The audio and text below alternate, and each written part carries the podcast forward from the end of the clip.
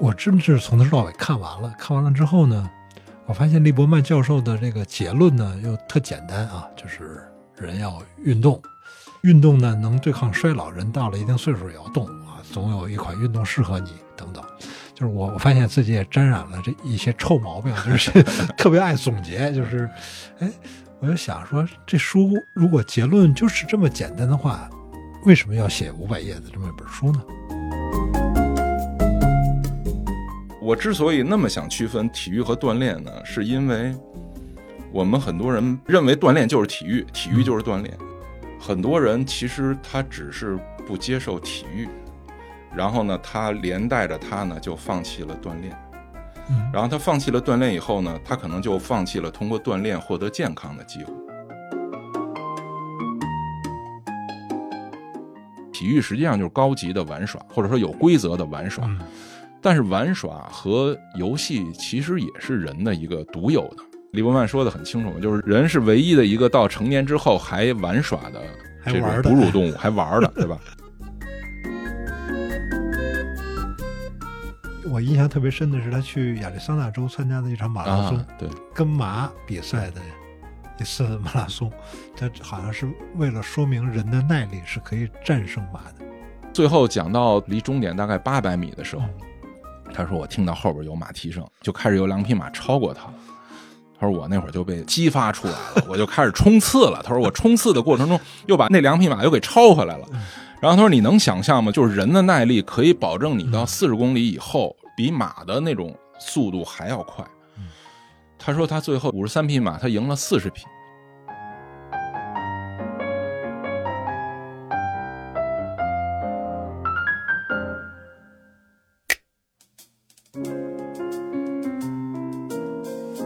欢迎收听三联中读原创出品的播客《天真与经验》，我是苗伟。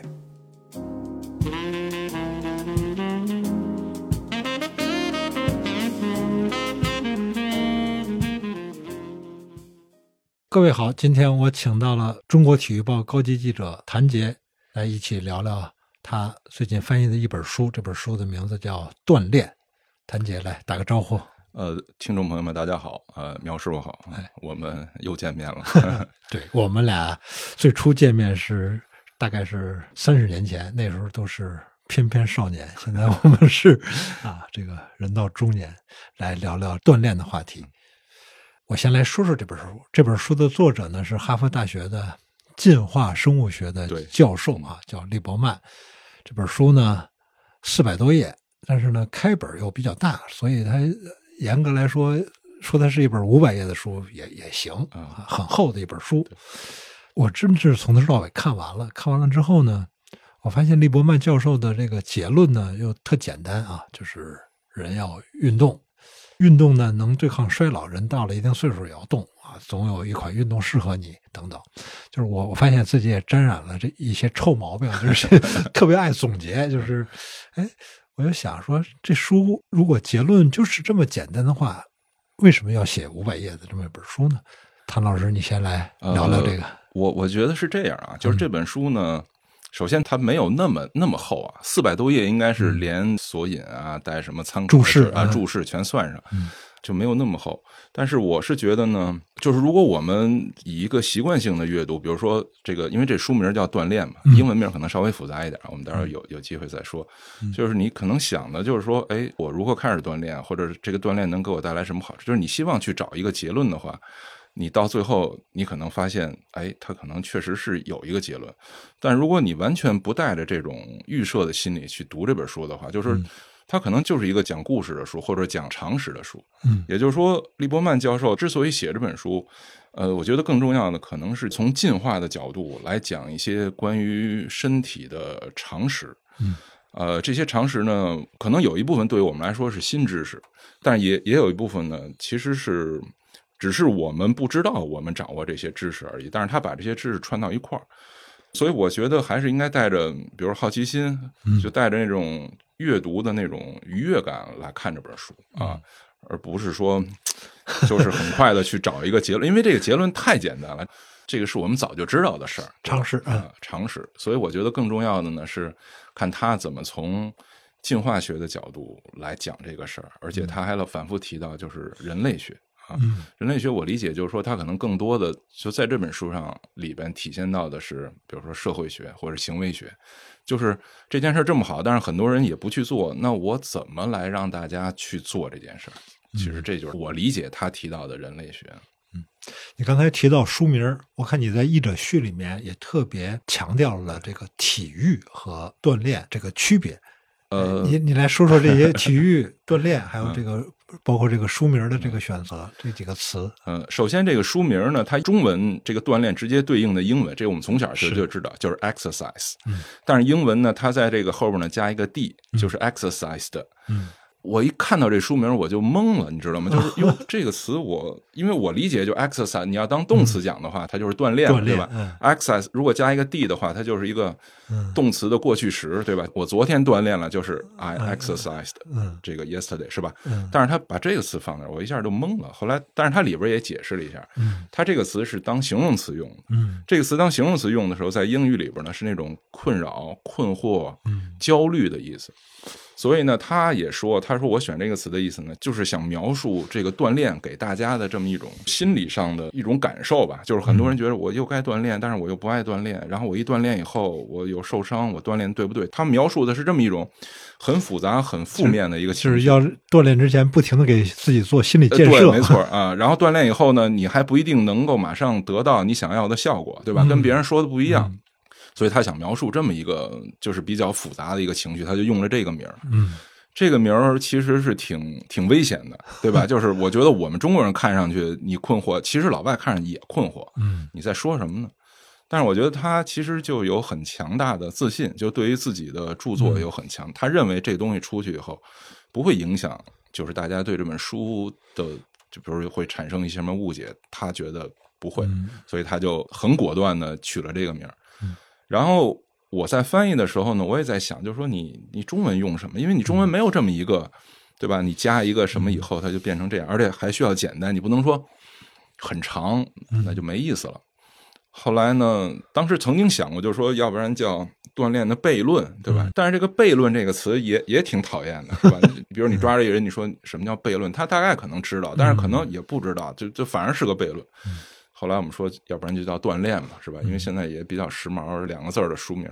然后那个台湾也出了一版，哎然后他那个版叫《天生不爱跑哦，就是那个跟那个天生就》，会天生跑就会跑，他正好是用那个啊哎，就是说你不是知道那本书吗？哎，我告诉你，我这个叫《天生不爱跑》，然后你最起码你能理解哦，我讲跟运动跟跑步有关，他就天生不爱跑，就是两岸的。用词很不一样，他就他还用了其他词，比如说这本书里边原来的那个词叫迷思，M Y T H，对吧？就是这是一个哲学用语，台湾直接就就翻译成叫迷思。嗯迷思这个词最早也是台湾那么过来，对对吧？我呢给它翻译成，我觉得你说迷思，其实你跟说悖论差不多，大家嗯也不太明白是什么意思。后来我就索性就把它叫做叫以讹传讹的谬误，嗯，就是这本书的结构是十二个迷思，对，就十二个谬误，然后它又分了十三章吧，大概是，然后就是说每一章它解释一个跟锻炼、跟运动有关的一个行为，嗯。然后呢再破解一个谬误，大概就这么一个结构。嗯，就是刚才您也提到，就是说关于体育和锻炼，其实这是我一直特别想说的一件事。我觉得这是特别好的一个机会，因为它这里边专门有一章，它的一个谬误对它的谬误就是说体育等于锻炼，他就专门批驳了这个谬误。我是特别特别反对把体育等同于锻炼的，所以他这本书也给了我很多的、嗯理论支持就是呃，理论支持，然后也给了我很多的信心。嗯我之所以那么想区分体育和锻炼呢，是因为我们很多人认为锻炼就是体育，体育就是锻炼。嗯。我其实特别反对这个事儿呢，是在于很多人其实他只是不接受体育，然后呢，他连带着他呢就放弃了锻炼，嗯。然后他放弃了锻炼以后呢，他可能就放弃了通过锻炼获得健康的机会。嗯。我觉得在我们中学，就是我们两个应该算算同龄啊，就是从我们那会儿开始，一直到现在，我觉得在中国的这种教育中，其实都有一个对于身体好的人和对于体育好的人不够尊重的一个哎是倾向，对吧？是当然，体育好的人和身体好的人可能做的也也不够好啊。而且还有一个呢，就是说，就是身体不好的人是没有资格从事体育的。嗯我不知道我说清楚没有？就是你想，我们从小要参加运动会的话，你得体育好和身体好，你才能去。嗯但是这毕竟是少数人，但是他就会有一个鄙视，就是身体好，就比如包括体育老师嗯和你们班里边可能体育最好、打球最好那些人，对于体育不好的人，他是有一个鄙视。你如果身体不好，你体育不好的话，你没有资格跟我们一块儿打球，嗯你甚至没有资格去跑步。嗯所以我们就把体育跟锻炼放在一块儿了。所以我这个翻译完以后呢，然后有时候也发朋友圈啊什么的，我就提到了，就是说体育不好的人似乎在我们这个语境下，他甚至没有资格锻炼。嗯后来就有几个那会儿我们班的学霸啊就留言说：“哎呦，我终于发现是为什么了，就是其实他只是体育不好，对吧？他只是跑不快，或者说他他打球不够好。但是你把体育和锻炼放到一块儿以后，他就厌恶这件事儿了，他连锻炼他都不去参与。嗯所以很多人可能就是毕业以后就说：“哎呦，我终于不用再去跑步了，对吧？嗯我解脱了。但是其实他放弃的是通过锻炼获得健康的一个机会。嗯但是另外还有一点就是，还有很多人，他如果把锻炼和健康等同到一起的话，他认为他自己健康了，他就不锻炼了，然后他也不从事体育了。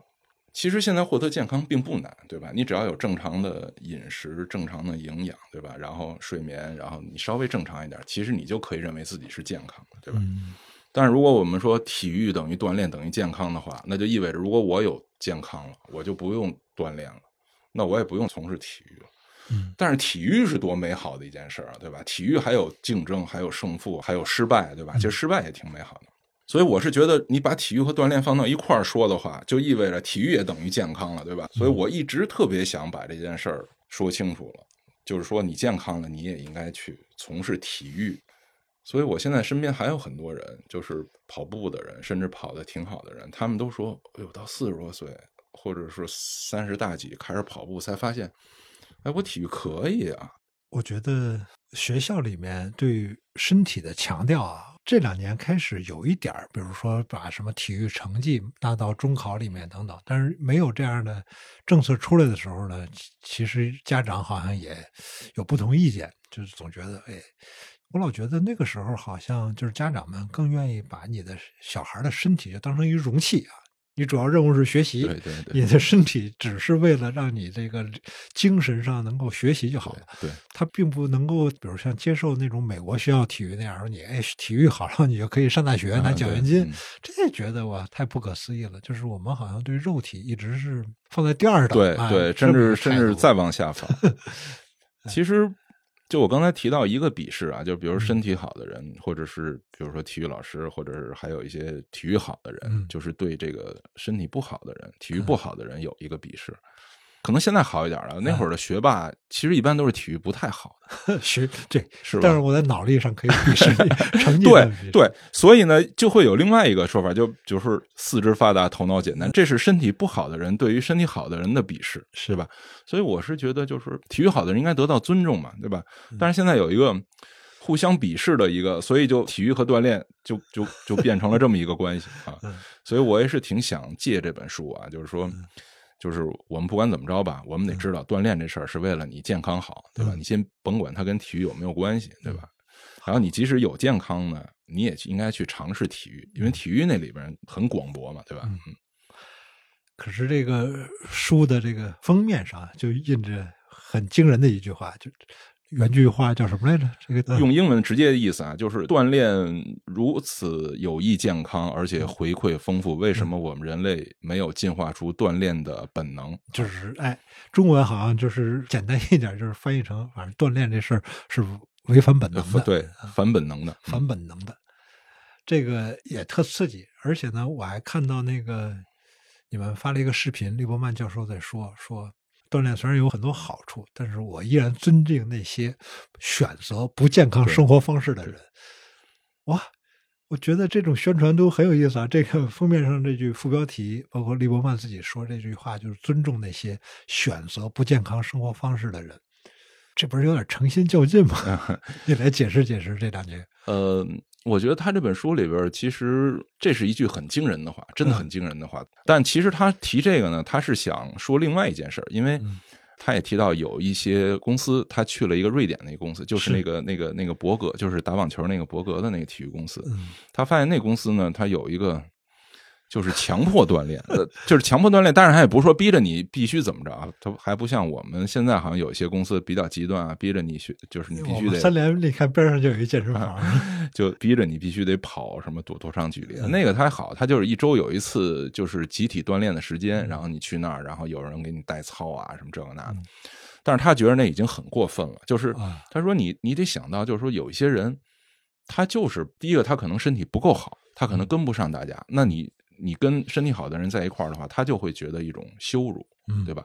还有一个就是说，因为一个小时嘛，然后你回去接着上班嘛。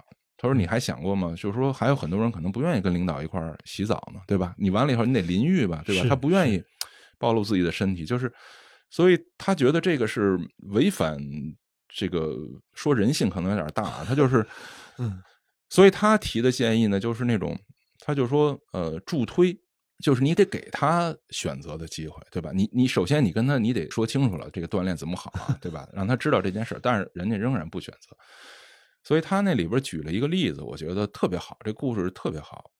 他就讲，他就说有一个女士啊，那个女士呢，她是利用长走来锻炼，这是她选择的方式。呃，她的计划呢，大概一天是六点五公里，然后大概一周是六天还是五天，要有一个计划。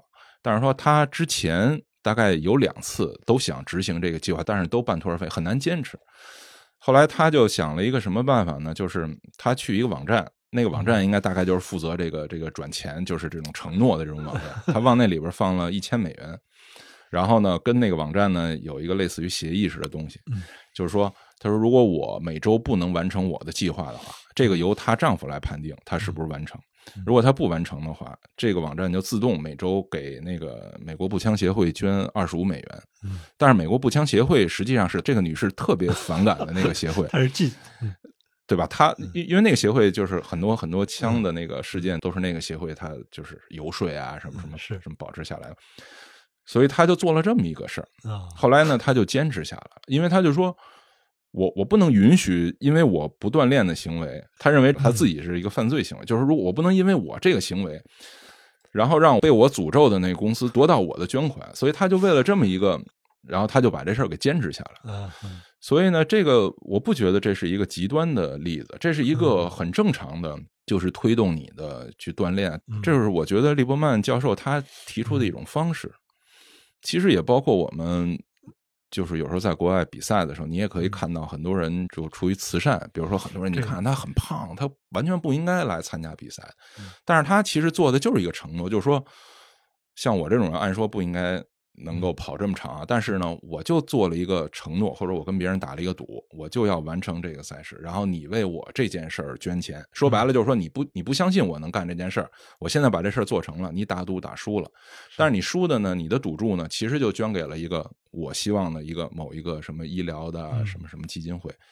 其实它有很多这种方式，我觉得。就是这事儿不是单向的，所以呢，我觉得人为了锻炼，或者说为了长期的健康，还是应该可以动动脑子的，还是还有有些事儿可以做。是我我前两天看我的朋友圈也是有两个艺术家打了一场拳击，嗯，然后筹了三十二万块钱善款，呃，挺挺好，就是俩人 没事打打拳。对，其实之前都训练了一番嘛，然后上去打了一场。其实这个这个挺好，我还曾经看过一次，就是。跑着跑着，突然前面出了三个男的，就是比赛过程中啊，他们是三人四足，就中间那个人的左右脚和旁边那两个人的左右脚绑在一块儿，一块儿，哎，所以他是三人四足。嗯，然后但是你一看他们穿一样的衣服，后边写着就是为哪哪基金会捐钱，然后有电话有什么，其实他就是打了一个赌嘛，对吧？就是你们可以赌我不行，但是我做成了，就相当于我成了，然后就做做慈善，都是一些哎调动自己训练对跑步的一些好办法。利伯曼自己跑步，哎，你也提到他成绩是三小时四十四十二，啊，跟你差不多。那次是都是在波士顿跑出来的成绩，是吧？是不是跑步成绩可以给他的这本书做背书呢？我觉得他不太需要这个，不太需要，对他不太需要这个，因为他。怎么说呢？那个成绩对于他来讲，应该还呃就还可以吧。但是我相信不是他最好成绩，他最好成绩比这个还要还要好。利伯曼多大年纪？他六四年，六四年啊，六四年的。所以呢，那年呢，就他在书里边提到这个他的成绩呢，其实是因为那年是波士顿马拉松历史上，呃，那是多少年了？一百二十多年历史上，就是最艰难的一次赛事，天气不太好，天气就是从头到尾大概就是零度上下，哦，然后呢是狂风、冻雨，这个雨一直在下。你也跑了我也跑了，嗯真的很艰难。然后我中间又拉肚子，然后后来又又有点失温，嗯然后后来我就是我形容是进了市区以后的，然后有一个母女两个，他们在给大家加油嘛。然后呢，因为他们家应该就在后边，所以他端出来的是那种热巧克力。哇，喝完了以后就觉得缓过来了，然后就就算坚持完赛吧。就是，但是整个过程真的很艰难，就是我从来没跑过那么难的马拉松。嗯因为他书里边提到这一点了，他就说嗯，就是翻译成中文啊，用用我们口头话，就是说，就是我图什么呀，对吧？这么冷天，我干点什么不行？我干嘛非要通过这种方式锻炼呢？是吧？嗯然后他就说，我后来坚持跑下来，我发现就是我我越快跑下来，就意味着我越快的拯救自己，嗯，就是因为我跑完了，我可以回家了，所以他就一直在跑。而且还有一个，他就说这个承诺很重要。说白了就是说，如果我不完赛，或者说我我我不参加比赛的话，嗯我怎么跟我的朋友们交代啊？实际上这就是社交的力量，嗯也代表着一个你的承诺。所以我觉得跟我那天的想法就特别像，就是嗯其实跑步的人很多的时候，一方面是说你超越自己啊，什么，当然其实还有一个很重要的一点，就是你得跟你的同伴啊或者相信你的人，你得告诉人家，对吧？你得完赛啊，最起码是 你不能说我我我作为一个 loser 是吧？那就是虽然所有人都知道那天很难，对吧？但是我觉得越是难，其实你应该去做这个事儿。所以我翻译到那儿的时候呢，我就我之前就对他就是很有，就是我觉得这人说的全是对的啊啊。就他谈进化那点儿当然不用说了，人家是专家。他谈运动，我感觉也就是很很正确。嗯然后我就去查了他成绩，我们一般叫你跑多少，就三三三小时四十二分钟，嗯。你就会说三四二啊，因为我知道我是三四二嘛。嗯，他我一查三四二零零，嗯。我是三四二幺三，就我比人家慢了十三秒，嗯。但是他岁数比我大呀，他比我大一个年龄段嘛，嗯。所以我就觉得他真的就是说就可信，而且他还不是从一开始就跟你说啊，我跑步啊，我怎么怎么样，他就是一个德高望重的一个老教授啊，就是运动当然他是他的一个标签，但是他也不以此为就是不老提，对他不老提这件事。他如果不提到最后的话，其实我都不知道他是一个嗯，就是这么强的一个人，因为那天真的很难。你是一二年开始正式就是跑步是吧？波士顿是哪一年我波士顿跑了三年，一六、一七、一八年啊？。就就是你坚持了四年就能去跑波士顿。呃，对，他好像是要求那个报名成绩，他有一个成绩，他他叫 BQ，就是 Boston Qualification，、就是你达到那个门槛儿以后，其实它有点像高考提档线。你本身的运动基础很好吗？哦一二年的时候就已我经很很厉害了。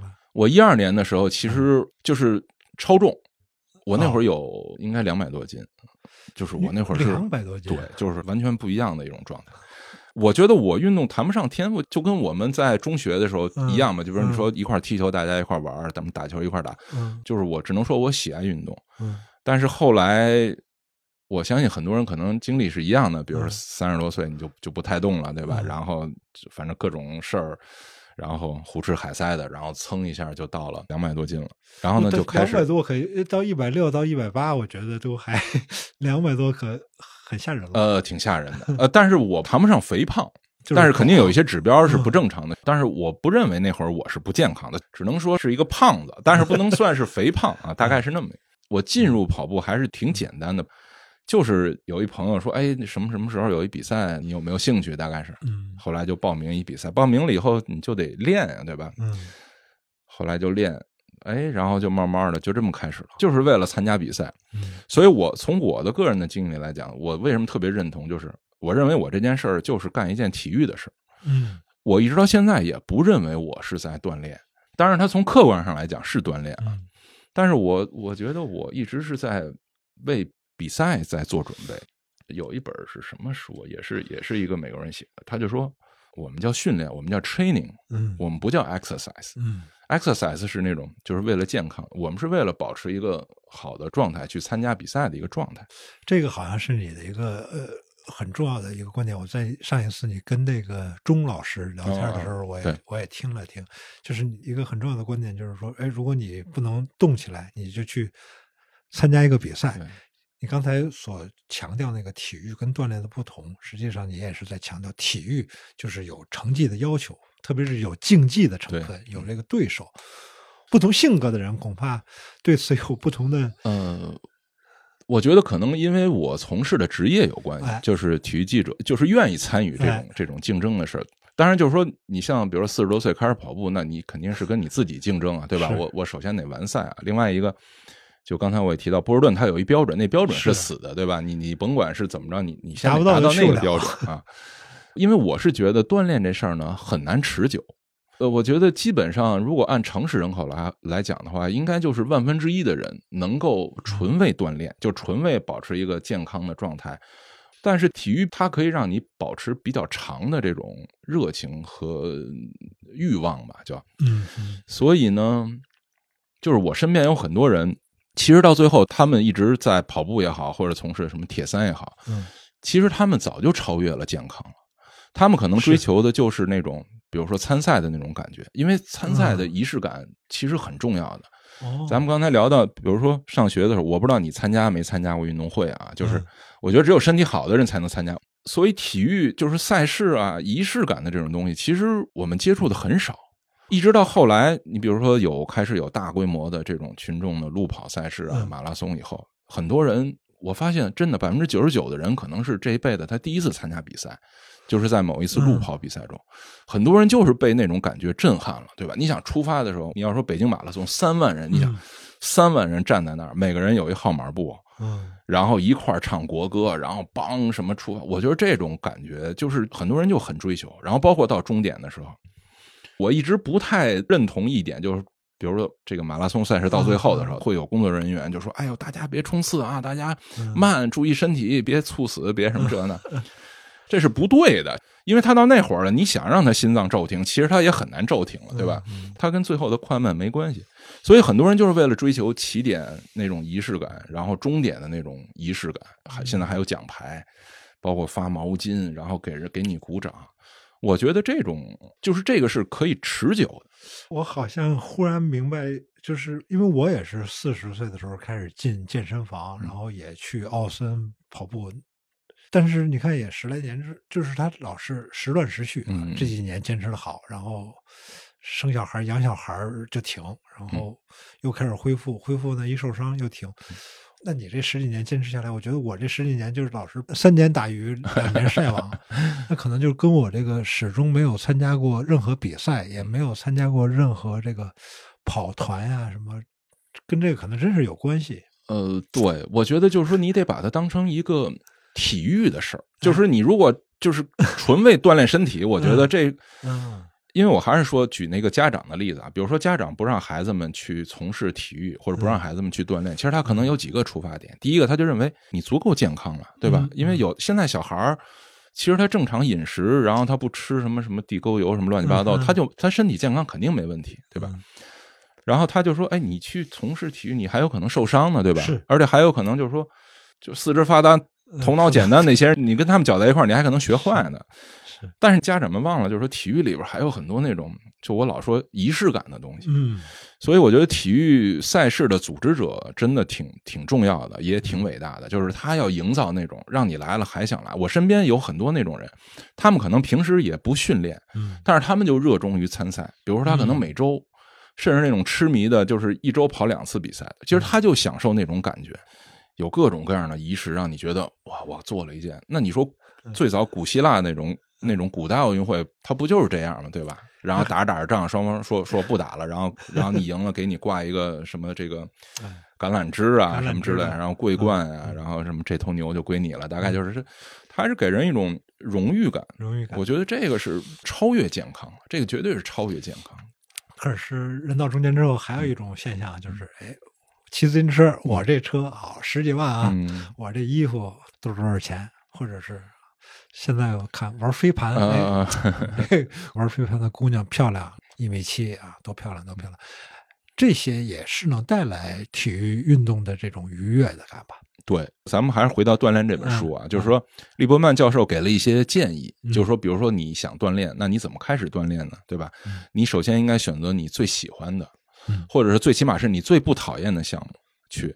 然后一个呢，就是要选择那些有竞争性，就是比较强的体育元素，然后游戏感强的，呃，最好能选一个团队，对吧？就这样的话，让你进入的比较顺畅。所以，我从心理上我还是比较能接受的。就比如说你刚才提到的那个自行车，那就是装备党，就是任何一个项目都有装备党。是，但是骑起来以后，嗯，就是说最终拼的还是你的你的能力。能力。当然，我我不排斥这个，就是说这样的话就能让他运动，然后能感受到愉悦，我觉得好事啊，挺好的事包括飞盘，我觉得一方面我们认为体育很很高尚啊，但是也不能神话，因为体育实际上就是高级的玩耍，或者说有规则的玩耍。但是玩耍和游戏其实也是人的一个独有的。李伯曼说的很清楚嘛，就是人是唯一的一个到成年之后还玩耍的这种哺乳动物，还玩的，对吧？所以我觉得玩耍也也挺好嘛，对吧？利伯曼书里面有好多小故事，比如什么为了做测试，拉着一个跑步机拉到非洲的山里面。对对对。但是我我印象特别深的是他去亚利桑那州参加的一场马拉松，对，跟马比赛的。一次马拉松，他好像是为了说明人的耐力是可以战胜马的，对，是那个意思。嗯，那故事很精彩。其实他讲这故事呢，就是为了更好的证明，就是说，就人类的狩猎采集时代是怎么过来的。你来讲讲，你来 正好把他这个这套进化理论呃跟这个故事一起。他这个他专门有一章就讲跑步，就是专门讲跑步的，因为他之前还讲了呃走路，然后讲跑步。然后他讲跑步的时候呢。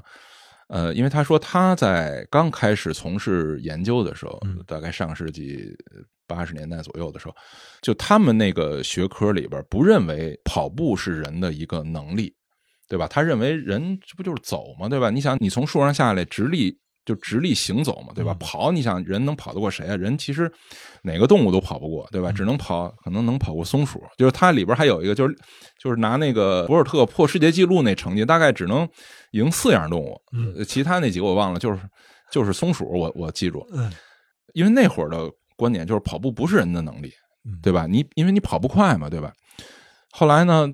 到八几年的时候，他说他就读到了一篇论文，那个论文讲的呢，就是说早期人类就在狩猎的过程中，对人的运动的热力学研究。然后他就发现，人其实是之所以还能在没有工具、没有武器的情况下，没有没有那些箭啊、飞镖的情况下，你还能狩猎，其实就是靠耐力，就是靠人的超级的散热能力。人不怕热，人可以长期的在这个太阳地儿里边走，不中暑，只要你调整的好啊。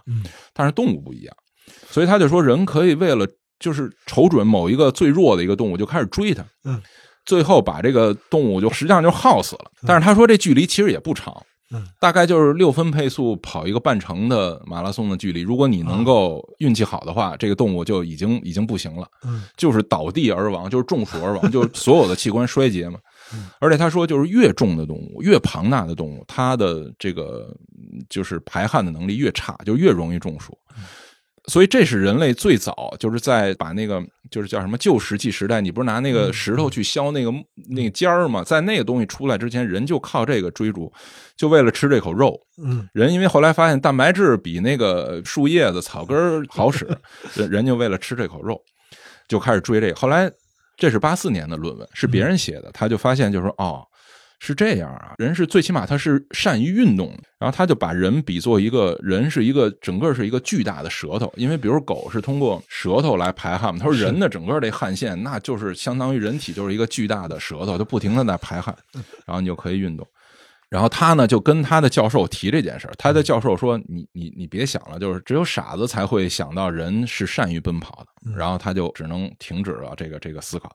后来大概是九十年代有一天，他说他在研究一个猪的奔跑的时候，他是他们是把猪放到那个跑步机上，然后研究这猪的跑步姿态。然后他说另外一个他的朋友来看他，然后就他们在一块看那猪的跑。然后俩人反正也一开始也没那么熟，有一搭没一搭的。然后那人就突然说：“哎，你发现没有？这个猪的脑袋好像跟他这个跑步的形态不搭。”嗯，就是说他脑袋在不停的这种晃，不停的动。他说：“我觉得他可能缺个东西。”就是说，你看善于跑的这个，他脑袋不会这么晃，对吧？嗯因为你想想看，你跑的过程中，你得看啊，你得看这个前面有什么东西嘛。嗯如果你脑袋是这么晃的话，那你就乱了，对吧？你就是相当于就咱们也看过跑步的人举一个什么 GoPro，举一个相机 拍你，哇，你肯定晕了。后来他们俩就突然想到，哦，嗯原来这个动物啊，就是它如果是善于跑步的话，它这个它后来管那个叫对，嗯它叫颈背韧带，颈他说那儿应该东西嗯，就是起稳定作用的嗯。然后他们俩就就有点像醍醐灌顶那种，然后嗯就是说把那猪就赶紧送回去了，送送到猪圈，然后俩人开始查资料，嗯然后就查到就是说，就是果然善于奔跑那些动物，就是我们认为善于奔，比如马呀、鹿啊什么的，确实从那个解剖学上有那么一个东西嗯。后来他们就去查人，古人类发现也有那么一个东西，然后他们就马上就写了一篇论文。实际上结论就是说，人是善于奔跑的，就是奔跑是人进化出来的一个本能，因为从解剖学上。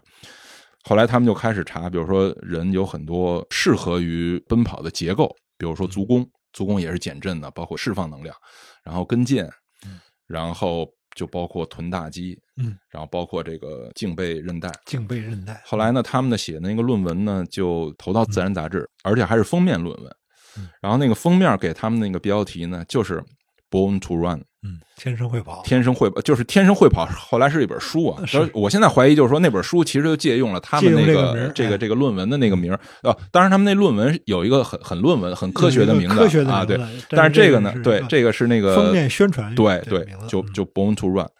后来就引起了很大的轰动，然后呢，才有了他去二零零几年吧，去参加就是你刚才说那个比赛。嗯然后他那个比赛呢，实际上就验证了一个什么呀？他讲的很很有趣啊，他是在亚利桑那州，一个是有海拔，而且还有热，非常热。他那个海拔大概有两千多米，十月份虽然是秋天，但是我我估计温度不低，所以他就说他出发的时候，出发之前他跟他女儿打了一个赌，赌很简单，他就说我能赢最少一匹马，嗯，他女儿说不行，然后这就开始了。然后他就说：“这个啊，发令枪一响，我就看这五十三匹马，我扬就是扬尘而去啊！好 他说我这我这疯了吧？我跟我女儿打这赌，说怎么可能呢？说你看那个大块的肌肉啊，你想他看的是马屁股嘛，大块的肌肉隆起，然后这个这个锥形的大长腿，说我这疯了吧？我怎么可能赢任何一匹马呢？后来他说他跑到三十二公里的时候，就是二十英里的时候嗯，他追上了第一匹马。然后那匹马当时，因为它应该是有起伏的，走到差不多半山腰或者山顶，然后往下，嗯但是没有那么高啊，它不是不是说爬山那种高。他说我到那个就该往下的时候，我发现了，我看到了第一匹马，那匹马已经没法继续，甚至不能走了。嗯，他说他在那儿喘气，他必须这样才能降温。然后他说我在下山的时候，我就不停的开始超越马，而且我相信那会儿我的配速，我能追上任何一匹马。然后最后讲到到离终点大概八百米的时候，他说我听到后边有马蹄声，然后那个马呢就开始有两匹马超过他了。他说我那会儿就被激发出来了，我就开始冲刺了。他说我冲刺的过程中又把那两匹马又给超回来了。然后他说你能想象吗？就是人的耐力可以保证你到四十公里以后比马的那种速度还要快。他说他最后五十三匹马，他赢了四十匹。他讲这些故事，其实都是就是反过来验证，就是说人确实是有可能的，对吧？然后他那次跑了四个小时十几分还是多少？因为有海拔嘛，在山里面的一个马拉松赛，，对很很不错。所以他就说，就是人在远古时代，在一百多万年前、两百万年前，确实是可以通过奔跑，然后把那些大型的散热不好的哺乳动物给累死，然后由此获取蛋白质。是所以我觉得这就是人的那种进化产生的这种结果。所以现在完全已经颠覆了，说人、人不善于奔跑啊什么的，是。而且人善于长距离的奔跑，有耐力的这种奔跑。刚才谭姐讲的这个，可以说是跑步这一章里面啊一个提炼。我看这本书的时候，是一个挺入定的一个状态，嗯就是哎，他会讲科学，然后也会讲这个自己做过的试验，包括进化上的一些理论，还会讲自己从事的比赛。实际上，在一种非常缓慢的一种讲述中和阅读中，获得一种入定的状态，你好像对这个锻炼、对于身体的理解更深入了。呃，这本书的很大的效用是这儿啊。但是我也一直有一个疑问想问你，因为利伯曼有一个很重要的一个理论，就是人应该赤足跑步。嗯嗯这一句话把那个耐 耐克、阿阿迪达斯人家多年来的这个所有的努力都给否定了。你也跑，你对他的这个赤足理论接受吗？怎么说呢？就是这这又说来话长了啊。首先呢，人呢就是呃，我们现在基本认可的就是人跟黑猩猩的最后一个共同祖先，大概是七八百万年前，就人七八百万年前跟黑猩猩就分开了，就等于各自进化了。然后一直到鞋出现，其实很晚了，就是到农业社会晚期吧。就我觉得最距今可能几千年啊，不超过一万年，有那种能够保护到你的足底的那种鞋。那你想想看，你七百万年、七八百万年的进化和最后几千年的这个，就人的绝大多数的时间是确实是光着脚的啊。当然，你说鞋的工业呢，我还仔细想了一下这事儿。我觉得是这样，就是首先那些就是运动鞋的厂商，他所针对的人群，这些人其实从小就穿鞋，并不是面对的一些不穿鞋的人，然后突然把鞋给他们。我觉得人我们现在啊，就是如果你光脚去跑的话，嗯。你当然可以缓解很多这个膝盖方面的问题，但是你遇到更大的问题，其实是你有可能被扎伤、划破这种，而且甚至就是说你脚的一些这种软的组织，你不适合于这种这种地。但是这个习惯是你从小养成的，就是从一下地你开始走路的时候，其实你就穿鞋，对吧？你穿到十几二十岁，你开始运动了，对吧？这会儿说说不让你穿鞋了，那我觉得受到的伤害肯定就更大了，对吧？所以我是觉得鞋的工业呢，它有人说是一个骗局，对吧？就是本来应该不穿鞋的。我觉得有点像什么呀？鞋现在对人的影响，其实有点像那个一些药物。就比如说，我们现在有很多就是叫什么自限性的那种那种病，比如说发烧了，对吧？或者说那个感冒，就其实你不吃药也可以，对吧？呃，你不吃药，你过两天也好了。你吃药可能缓解一些你的症状，你稍微舒服一点。其实我觉得鞋也是这样，就是你不穿鞋呢，其实也可以，对吧？你不穿鞋的人，你适应，我相信我们现在即使去跑步的话，我觉得有三五个月，你其实完全是可以不穿鞋来来来做这件事儿的。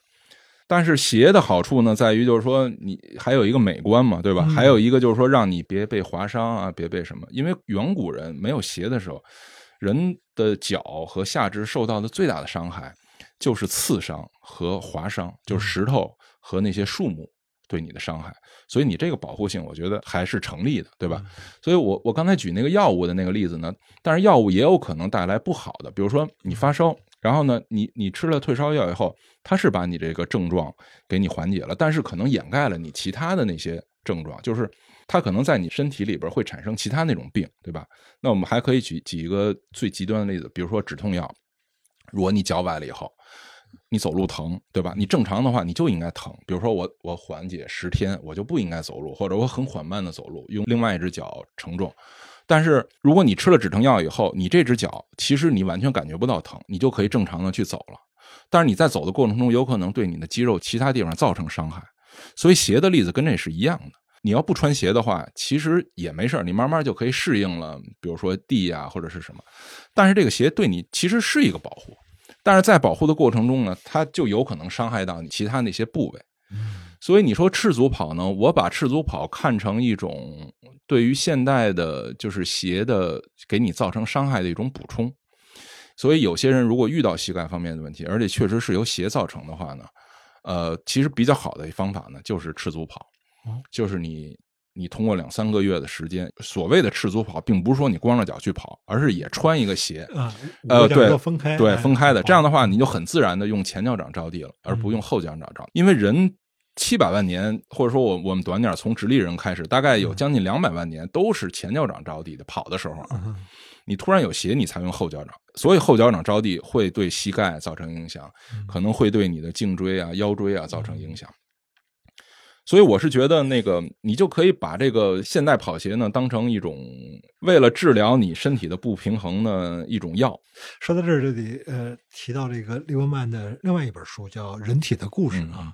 呃，利伯曼他是进化生物学家嘛，所以他有好多观点是大概那个意思，就是人类好多。自身带来的习惯是经过好多很多年的这个进化而来的，而现代生活呢，跟这个进化习得的东西呢是相反的。比如说这个特别舒服的椅子，那就是以前的人类哪有那么舒服的椅子呀？但是现在我们得做一个人体工程学的椅子。那我的职业病就是腰背疼嘛，老坐着。这个利伯曼那本呃《人体的故事》里面也讲到久坐，这本锻炼里面也讲到久坐。其实它有一个说法叫失配性疾病，对对对，是吧？嗯对哎，就是包括糖尿病，对，二型糖尿病，嗯，哎，腰背疼嗯、近视眼对，可能都是这种 龋齿，哎，龋齿就是这个现代生活追求便利，或者是啊免疫系统太脆弱、过敏，对对对，太干净了，就是，哎，太干 净了，都可能是跟我们很早以前的人类这个进化习得的东西，跟现代生活产生了一个矛盾引起的，所以产生了一种啊适配性疾病这么一个概念。哎，人体的故事可以说是很多是讲这个的嘛。那我其实看这个锻炼这本书呢，也是最早就先翻到了久坐和这个、呃和这个走路能不能减肥这两章啊。人都是从自己身体的这个需要来看书嘛。我想问这个问题呢比较笼统，就是掌握这些人体的知识或者掌握科学知识，比如什么乳酸呀、什么 ATP 呀，啊就这些知识，它对于这个呃从你自己的这个锻炼的角度出发，掌握这些知识和锻炼是一种什么关系？掌握的知识越多越好，是不是？还是怎么？呃，我觉得第一个是分，可能分人嘛，嗯就是比如说有人好奇心比较重啊，你像我这样好奇心比较重，就是还是愿意通过阅读啊，当然如果能够结合自己的行为啊，那我觉着就是能够加深这个，我觉得这是一方面。还有一个呢，就是其实我们刚才提到体育，体育这个词。就是我们刚才其实提到体育，其实就是相当于是竞技体育，对吧？就是我们有竞争性的，对吧？通过参赛获得体验。其实还有一个，就是我们在中学里边老说体育，体育实际上就是身体教育，嗯就是 physical education。嗯然后现在其实西方很多的课啊，它它它叫 physical and health education，就是嗯 P H E。嗯所以身体教育，我们老说体育体育课体育课，其实应该就是身体教育课。身体教育课一方面呢是说呃教你怎么一些技能，跑步啊什么的，嗯其实还有很重要的一点呢，就是教你，我形容就是生理卫生，就是你知道自己身体是怎么样的，对吧？而且这些这些生理的情况呢，一方面是呃，比如生物老师给你讲的，其实还有很重要的，应该是体育老师给你讲嗯。所以我觉得知识，我个人认为很重要。就像利伯曼这本书，就是说你如果比如说很简单，他把结论跟你说了，哎，你就应该怎么怎么样，嗯就是其实挺没有说服力的，是吧？是，但是你比如你看完了以后，你觉得哦，我接受你，但是你有可能接受是是他这个人，对吧？嗯就是说你有很深的学术背景，然后也有很深的这种运动经历啊，然后所以你说的东西我信。嗯所以我觉得你刚才问说，作为个人来讲，就是说掌握这些知识有没有帮助呢？我觉得第一个呢是，呃，毫无疑问是有帮助的。但是对于我来讲，可能更重要的一点，后来我说叫自我训练。嗯就是我知道我该去做什么。然后，比如说，包括我如果为了参加比赛，为了提高成绩，我自我制定训练计划，嗯然后我结合我的身体的反馈，对计划进行调整，然后包括怎么参赛节奏。我觉得体育和这个运动对我来讲，我收获最大的是我对我自己的身体有了更好的认识。嗯这个是十年前完全没有的，对吧？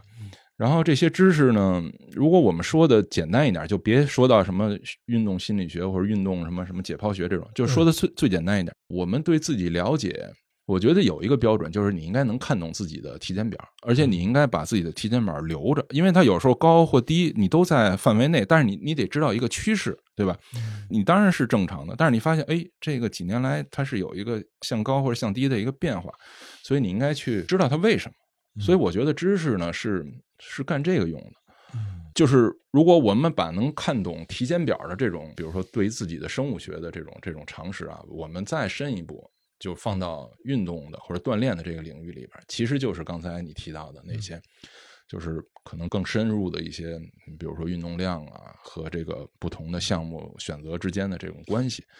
所以我觉得就是让自己对自己更清晰吧，而且还有一个就是说，别被别人误导，嗯对吧？就是你你经常会听到某一个人来跟你说，哎，你这不对啊，或者说你这跑的太慢了，或者太快了，对吧？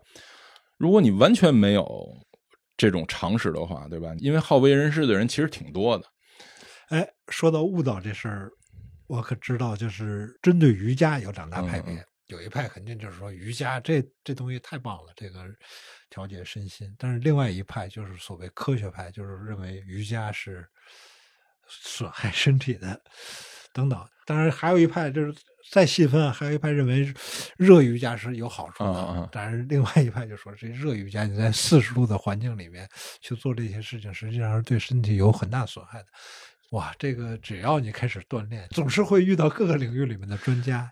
我觉得其实这个真的是需要自己的一些，比如说知识啊，而且实践也很重要，实践。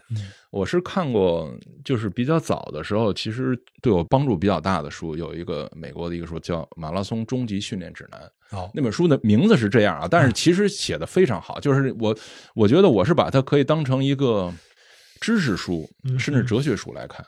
那个是一个老的教练，但是他还写小说，还写那个侦探小说那种，就是一个学养很棒的一个人。他呢曾经说过一句话，他就说：“我跑步的时候，或者说我做运动的时候，如果有人过来对我指点的话，嗯我第一个问题就会问他说：你十公里的成绩是多少？如果他的回答是没有跑进四十分钟之内，我就跟他说，就是你不要跟我说这些事儿。说白了就是说，如果你没有到达一个什么程度的话。”我后来还真用到过一次，大概上个月还是上上，就很近的一次。我是在昆运河跑步，我跑着跑着呢，然后旁边呢有一个人骑共享单车就过来了，他就说：“他说，哎，哥们儿，你这不对啊。”我说：“怎么了？”他说：“你这跑姿你得你得换。”我说：“怎么了？”他说：“你用前脚掌着地，说是得用后脚跟着地。”然后我当时就很懵，你知道吗？我说：“哇，因为他一上来那口气，你就觉得他是一个。”然后他，哎，我说谁跟你说的呀？他说我们教练跟我说的。然后跟我还走了一路，你知道吗？他说尤其像你这个配速也也不，当时应该五分多钟吧。我当时就想起那人叫霍尔西格登，就是那那美国那教练，我就想起他这句话来了。我说那个你万米跑多少？然后他一愣哈，你知道吗？他就是四十多分钟吧。嗯，还可以，现在可以。但是我觉得，我觉得他没有那么快，因为一般这种聊天的话，他就会说出来，比如说，四十二分三十八秒，对吧？或者说四十一分，就是他不会很笼统的说这个，然后他就很愣啊。然后我说，你说的可能不太对啊。我说，你是不是回去再看一下？我的意思说，就是当你掌握了一些知识以后，第一个你可以自我训练，然后你有一个很强大的自信。当然，当然就是说。好为人师肯定是不好的，就你没有必要见着谁就老去跟别人说啊。但是我一般劝人，就是我只劝一点，就是因为路跑的时候有人会在人行道上跑，我一般会让他们下来，我就说那儿比较硬，对吧？柏油路是好的，但我最多我也就做到这一点。还会做到一点，就是我会提醒别人啊，就是比如说我一看他年纪一般是三十多岁吧，他那个拉伸的时候啊，就跑完以后拉伸的时候，三十岁以上，尤其你要再往大的，就是不建议你做那种震颤型的拉伸，对吧？我们做弓箭步的压腿的时候，你像到了年龄稍微大一点，你就应该是静态的，就到一个你的程度以后，你就静在那儿，保持一个什么。你就别再颤了，那个那个震颤了 啊！一哆嗦，因为他那个压力其实是很大的，尤其你当时体力要不好的话，它容易断，因为你岁数大了就脆嘛。我一般就会提醒人这两点，但是就是没有那么那什么。有强大的内心呢，可以避免干扰，所以我觉得掌握知识，这真的还是挺重要的啊。反正多读多看啊。是不是书里面也说过说啊，每一个人都应该找到最适合自己的运动啊，等等。挑选运动时间、运动方法，利伯曼也说了很多。但你看来，是不是慢跑是一个相对来说是一个最完美的训练手段？我觉得应该是吧，因为它是最简单的嘛。就是你比如说，我们从就说奥运会这些项目讲嘛，就是你比如说冬季项目，没有任何一个冬季项目，就冬季奥运会的项目啊是说你出门就可以做的，对吧？你总得需要一个冰鞋吧，对吧？或者滑雪板，就没有任何一个你可以去做的。然后你从夏季项目来讲，我觉得就是跑步，嗯，游泳其实都不是，游泳你还得有水嘛，对吧？还有一个呢，就是脚力型项目，摔跤啊、拳击，其实也可以算吧，啊，摔跤、柔道这种。所以慢跑，我真的是觉得，就是就是它确实是最简单的，甚至所有的项目其实都可以把慢跑作为一个辅助的一个训练，嗯。我比较关心我自己的一个问题啊，我是深深的体会到，就是从快走到跑起来的那个那个转换之间的 难啊。当然，我也从这个书里面看到了一个理论依据：你走的时候，你承受身体重量的两倍，然后你真正一跑起来就变成七八倍了。这么一个哦，怪不得就是这么难。那你来跟我说说，怎么克服这个从快走到慢跑的这个，这怎么能够跑起来？有什么？我觉得其实是有一个目标的，就是说，比如说，呃，如果我们纯把它当成一个锻炼啊，就是为了健康啊，就是你应该是有一个目标，比如说体脂想降到多少，或者体重保持在多少，或者说是我想这个星期我想完成多少公里，无论是走还是跑。我觉得跑和走其实最大的不同呢，就除了你刚才说的那个承受的压力以外，因为我觉得这个没有那么重要，就是因为跑起来以后，它也有很多就是身体缓解重量的，它很多功能，对吧？呃，我觉得最重要的是你想做成什么。我们最简单的说吧，就是说，如果你想一周，比如说，好比说，我想这周完成三十公里，对吧？那从效率上来讲，那你跑肯定花的时间要短呢，对吧？如果时间对你来说是一个很重要的一件事儿的话，那你比如说我奥森一圈五公里，那如果跑的话，我就是八分钟一公里，嗯，四十分钟下来了，对啊，我就差不多了，对吧？但是如果你要走的话，那可能一一个多小时了，对吧？所以如果你时间对你来讲是一个很重要的事儿的话，那我觉得你就应该用跑。还有一个呢，如果减肥和减脂对你来说很重要的话呢？那跑的这个效率要比走的效率要高得多得多，就是如果两个人如果同时想减肥的话，那这人他就跑起来了，那人就走。如果两个人即使是运动量一样的话，那跑步的那个人的效率会非常高。所以我觉得从效率的角度来讲。我觉得是可以刺激到一个人的。总而言之，就是你一直在希望说，人们用一个体育有具体的成绩指标或者竞赛来刺激自己。对，哪怕是你身体的生理的指标，对吧？来刺激自己能够达到一个，要不然否则的话很难坚持下去啊。因为怎么说呢？以前我就看过一本书，它讲的就是大脑。其实是不爱思考的。那本书的题目叫《学生为什么不爱上学》。对，它跟这道理有点像。跟这个这本书告诉你啊，这人为什么不爱锻炼？总而言之，就是思考和这个锻炼都是违背人性的事儿，都是很难的事儿，困难的事儿。思考经常容易出错，经常没用啊，想了半天没用。这本书我读完了之后呢，非常受鼓舞的一句话，也是刘伯曼说：“说你。”啊，每周二十公里的跑步就可以帮助你能够减少大量的体脂，特别是内脏脂肪会减少。好，我会继续按照利伯曼教授说的话去努力的锻炼。今天跟谭杰谈完了以后，也会尽量的用一种数字的指标啊 来衡量自己，也会找一找周围的跑团啊，看看能不能增加一点社交属性。那从这本书的翻译过程中，你还有什么能够总结出来的一些训练技巧啊，或者是金句啊，或者是一二三四的，能够 再跟我们说说吗？要照顾我们大家这个思考上的懒 啊，就是哎，你给我提炼提炼，有哪几句？我觉得利伯曼教授从他那个人体的故事开始，因为人体的故事我也看了，我接着从那本书开始知道他，认识他们，然后就是我也认为我是他的粉丝，对吧？就是那本书他的粉丝，所以所以我就很乐得翻译这本书。呃，他一直以来的一个观点呢，就是人所有的这些行为其实都跟能量有关，嗯，就是人是为了节约能量，就是人不愿意动。人除了必须要做的事儿，比如说狩猎，或者说你去挖那个树根以外，就是吃的树根以外啊，你之所以不愿意动，就是因为你不知道下一顿饭在哪，你不知道我这能量消耗了以后我能不能给挣回来，所以呢，他就是要保持能量。所以你刚才提的思考也是这个问题，就就是人进化到现在啊，其实跟其他动物最大的不同是大脑，就人很大一部分能量是供应大脑的。然后大脑的思考其实是消耗能量的，是。所以从能量的这个那时候有一个假说嘛，叫叫人有这种节约型这种基因，就是我能省就省。嗯。所以我觉得人不愿意思考，也是为了节约大脑的能量。嗯。我真觉得指标是一个好东西。嗯。而且就是我其实十年前就开始跑步的时候，其实给我第一个正向的反馈啊，因为那会儿很长时间我已经我我们家那秤坏了，你知道吗？而且我也不太愿意看，你想一百公斤对吧？然后你再往上就就没边了，所以我也很长时间就不量体重了。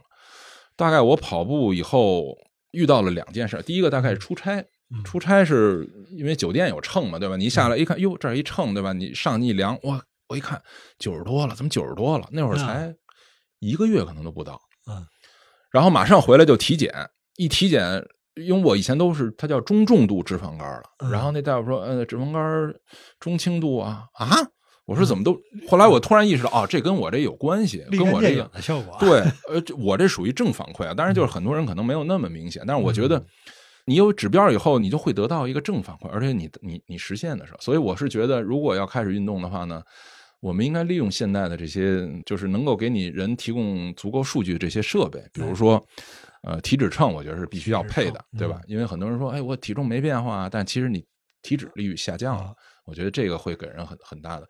还有一个这个跑步手表，嗯，然后因因为跑步手表现在它就可以测你的心率嘛，对吧？嗯因为你跑步过程中的心率，就是即使你体脂没变化，然后体重没变化，但是如果你跑同样的速度，你的心率在下降的话，其实这也是一个进步的一个指标。嗯我们有几个群啊，就是比如就这个跑步的群啊，后来大家就是我就发现大家特别爱做什么事儿呢？比如说有一个人秀了一下我今天跑步的一个数据啊，把表上，大家就会夸嘛，对吧？就是你肯定会给他鼓励嘛。一开始夸呢，其实都很简单，就是很苍白，就是啊真好啊什么的，这么早就跑了，跑了多多少公里，还跑得真快。后来你发现你不能老这么夸，你这么夸他就皮了，对不对？是后来大家就开始就说：“哎呦，你今天这心率真好。”啊或者说，哎呦，你今天这个步频和这个什么的配合真好，就变成花样的夸人了。啊，花样夸人，其实呢，就意味着你你得去研究这个数据了，而且你真的能发现它的进步。就如果你把这个放到你自己身上，你就应该在比如说在在各种各样的数据中，真正发现自己的进步。嗯，就人其实持续做一件事儿，最大的抵触在于你干这件事儿没意义。嗯，就是我即使为了健康，你也得告诉我，对吧？嗯哪怕是我我能吃的更多了，或者我能睡得更好了，它也是一种获得吧，一种收获吧。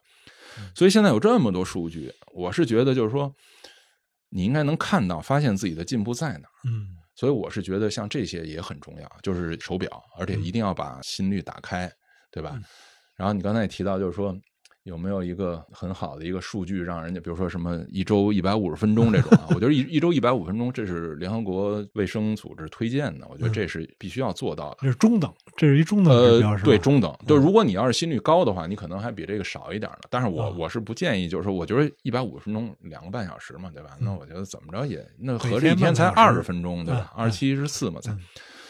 我是推荐心率。我之前还翻一本书叫《耐力》，耐力那本书为什么特别受欢迎呢？就是他提了一个很简单的公式，就是你在你运动的时候，你应该保证你的心率在一百八减你的年龄，就是你不应该高于这个心率。他认为高于这个心率对你的健康长期健康会有损损失，而且呢，对于你减脂和减肥的效率不好。嗯如果你过低的话，那就相当于就是你运动量不够嘛，说白了就是。嗯所以你刚才提的那个问题，就是说你如何从快走到跑，因为你你走的再快，其实你心率可能也就一百二或者是一百一，甚至都不到都不不到到啊。嗯但是跑起来就一百四五了。其实没关系，嗯，就那本书还提到一个，就是很多人就虽然比如说参加运动，比如马拉松成绩也不错，但是嗯他可能他的这个他叫最大有氧心率，就是在你是在有氧运动的时候能达到的最高心率，因为你要再快，你就变成无氧了。嗯这个是衡量运动者的一个标准。就是我们现在虽然是年过半百啊，但是我是觉得如果有长期锻炼那种经历的话，我觉得你可以把心率放到一百四，嗯。这样的话，你可能运动两个月以后，你就发现，哎，你一百四的心率的下边的配速呢，就比你两个月前可能甚至快一分钟都有可能。嗯，所以我觉得这是一个指标，就它很简单嘛，对吧？耐力那本书是谁写的？呃，是一个叫 Maffei-Tony，就是马费通，也是一个美国的。利伯曼是一个哈佛的那个教授，嗯那个教授呢是他们叫辅助医学的，也就是说学推拿、按摩的这么，但是那个他也能得到文凭。美国没有教育部嘛，但是他也有他那个行当呢发的一个。嗯那个人是一个运动员出身，然后做教练，然后更多的是针对大众跑者和受伤的跑者。所以我是觉得，我们既然已经生活在这么一个所谓高科技的这么一有很多，对，你想我们以前要测个体重都需要花钱，或者说你家里哪有什么秤啊什么，现在你连随时的心率都可以测到，所以我觉得我们应该利用这些，对吧？然后随时。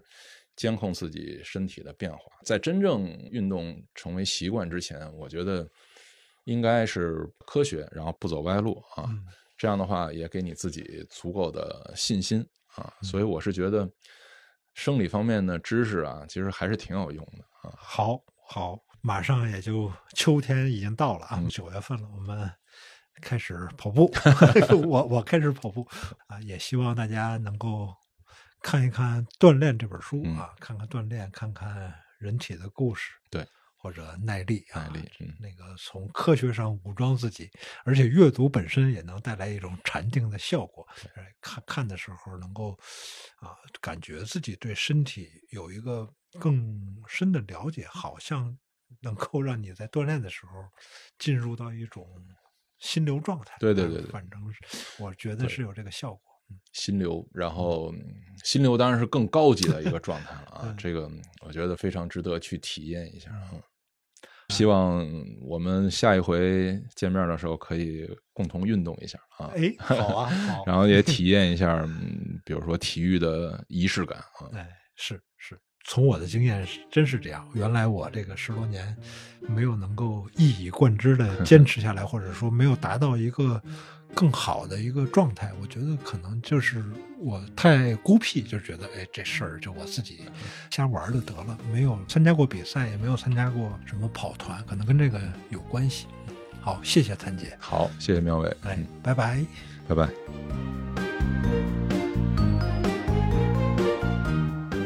最后，我来给自己打个广告。如果你听了我们的播客内容感兴趣，或者觉得还不过瘾，你也可以在森林中东 App 上搜索我的两门课《苗伟文学体验三十讲》和《文学的三十次夜游》，欢迎大家收听，和我交流你的感受。